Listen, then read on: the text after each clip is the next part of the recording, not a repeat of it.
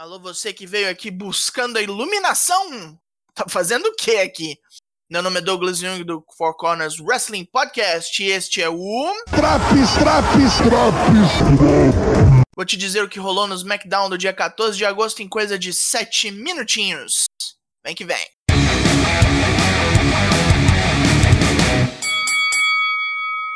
Temos aí um recap de todas as ações da Retribution até agora, com a promessa de mais por vir. A segurança é reforçada, com vários agentes caçando membros da facção pelas premissas do Performance Center. Mas por agora, ação no ringue.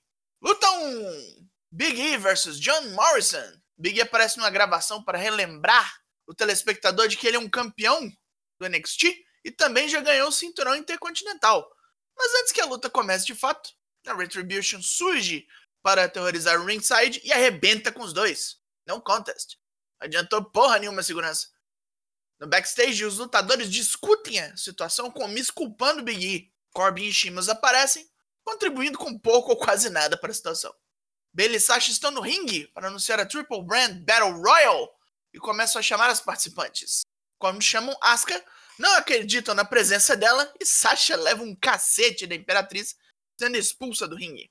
Temos um inconveniente comercial. Então, luta 2, Triple Brand Battle Royal, valendo uma chance de desafiar Bailey pelo título feminino do SmackDown. Participam dessa luta as Iconics, Ruby Riot, Liv Morgan, Tamina, Naomi, Bianca Belair, Lacey Evans, Tegan Knox, Shotzi Blackheart, Shayna Baszler, Nikki Cross, Dana Brooke e Asuka.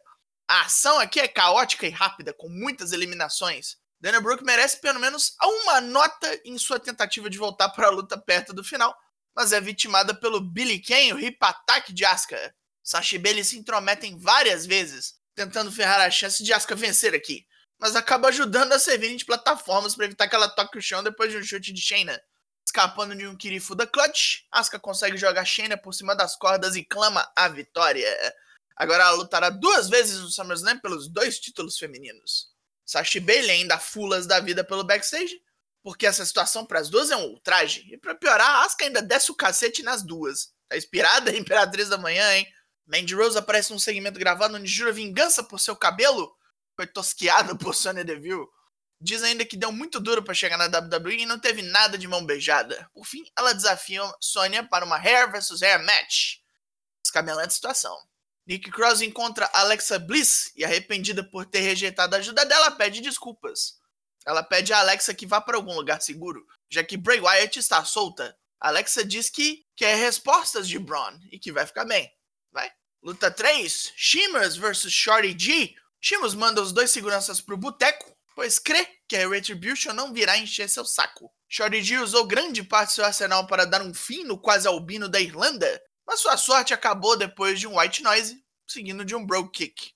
AJ Styles vai ao ringue cortar uma promo sobre estatística acompanhado de Joseph Park, aquele. A estatística de AJ diz que ninguém tem chance de enfrentar o fenomenal pelo belt intercontinental. Até que Jeff Hardy vem e interrompe esta pataquada. Jeff discorre sobre como Sheamus tirou sua chance de disputar o torneio intercontinental que Styles ganhou e diz que quer desafiá-lo pelo dito belt. Os fãs adorariam. AJ diz que não tem dó de fudido e Jeff bota sete palmos com Twist of Fate. No backstage, Cesaro, X e Nakamura discutem sobre o desafio feito pela Lucha House Party e são surpreendidos pelo roubo de seus belts feito pelos mesmos faces, não? Luta 4: Shinsuke Nakamura contra Gran Metalik. Chegando ao ringue para esmagar o seu desafiante como faria a um inseto, Nakamura começa por cima e tem grandes chances de vencer, mas a distração causada pelo retorno de Kalisto e as porradas que Cesaro leva dele e de Lince Dourado fora do ringue distraem o artista, que vai ao chão para contagem com um Flying Elbow. Matt Riddle é entrevistado e não se preocupa tanto assim com Baron Corbin botando a sua cabeça a prêmio. Distraído por Short G, que veio todo amigável, Riddle é atacado por Corbin, que depois agradece a Gable pela assistência. Gable faz uma cara de cu ilegível, deixando o seu alinhamento bem ambíguo por agora. Alexa Bliss vem dar uma entrevista sobre o que tem acontecido nas últimas semanas. Ela analisa seu relacionamento com Brown, diz que se magoou com as palavras fortes dele e fala que o Find é aterrorizante e assustador, mas também tem uma presença envolvente. tem cheiro de Utane aqui, hein? Por fim, Sonya Deville aceita o desafio de Mandy Rose. Aí perde a cabelinho Vai perder cabelinho. Luta 5, Big E versus John Morrison, pra valer dessa vez, espero. Agora que a luta finalmente acontece, Morrison utiliza muito sua velocidade e bastante jogo sujo conjunto com Miss para manter o Big E numa distância controlável. Otis aparece para se estranhar com o Miss para que a gente se lembre da semana passada. E enquanto a luta acontece, a Retribution ataca os bastidores, destruindo a sala dos árbitros e vários dos superstars que estavam no ringue vendo a luta correm para caçar a facção anarquista. Não adiantou mesmo essa segurança, hein? Mesmo com vantagem, Morrison é derrotado por um stretch muffler de Big E, assim como o Miz de semana passada. Como se não bastasse todo o caos da noite, Shimos ainda ataca o Big E depois da luta. E só não continua porque surge Braun Strowman, careca, para ameaçar Bray Wyatt, exigindo que ele venha ao ringue para encarar seus medos. Em vez disso, vem Alexa Bliss, querendo explicações sobre como o monstro diz que não dá uma mínima por ela. Os dois discutem horrores, com Alexa estapeando Brown várias vezes. As luzes se apagam quando Brown ergue Alexa facilmente no ar e arremessa contra o chão. As luzes voltam vermelhas e lá está o Find. Brown desaparece então do ringue e reaparece no telão. Ambos riem maniacamente, trazendo o fim do programa desta maneira bastante bizarra e também a confirmação de que os dois vão se encontrar no SummerSlam. tá brabo. Teve melhor, mas tá brabo. Vamos avaliar? Pontos positivos. A Battle Royale foi muito boa, mesmo com a vencedora telegrafada assim que foi revelada, né? O Shimus cagando pra Retribution e o prognóstico magnânimo de AJ Styles contra Jeff Hardy muito me agrada. o Joseph Park. Tem quem goste, né? Pontos negativos tem? Oh, claro que tem. Ó, esse papo de Retribution tá começando a perder a passada. Já deviam ter sido revelados para poder começar, seja lá que ângulo for que eles querem com isso.